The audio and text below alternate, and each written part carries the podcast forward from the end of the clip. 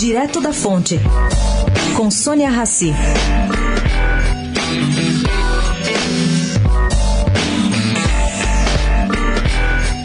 O presidente Michel Temer sancionou esse mês o projeto de lei que institui valores mínimos de fretes rodoviários. Agora, cá entre nós, ele está dando um tiro no pé.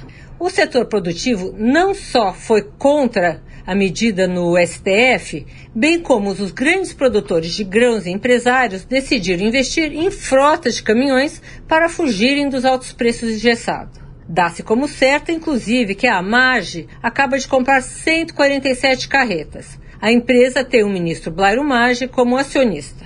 Indagada ontem, a assessoria do grupo não soube informar até o fim do dia se o conglomerado de soja comprou carretas ou caminhões recentemente.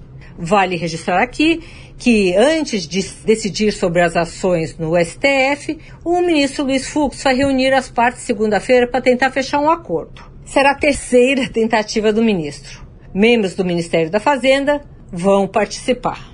Sônia Raci, direto da fonte para a Rádio Eldorado.